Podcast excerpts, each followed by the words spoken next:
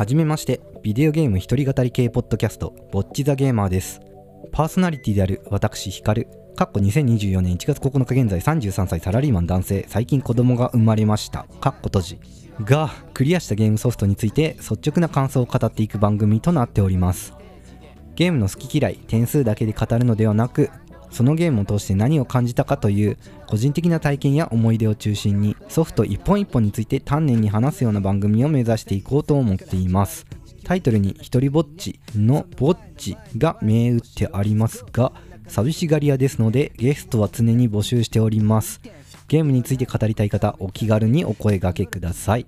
毎月1日15日の2回での定期配信を予定しております。初回の配信は1月15日アーマードコア6について語る回とパーソナリティである私ヒカル自身のゲーム遍歴などを話す自己紹介会を同時配信予定です。よかったらお耳を貸していただけると嬉しいです。ではぼっちザゲーマーからヒカルがお送りいたしました。線と線始まった歴史はエンドレス。つまり S と D と G と S 世界が夢中同じステージで1、2、3、4、5からスイッチ360から X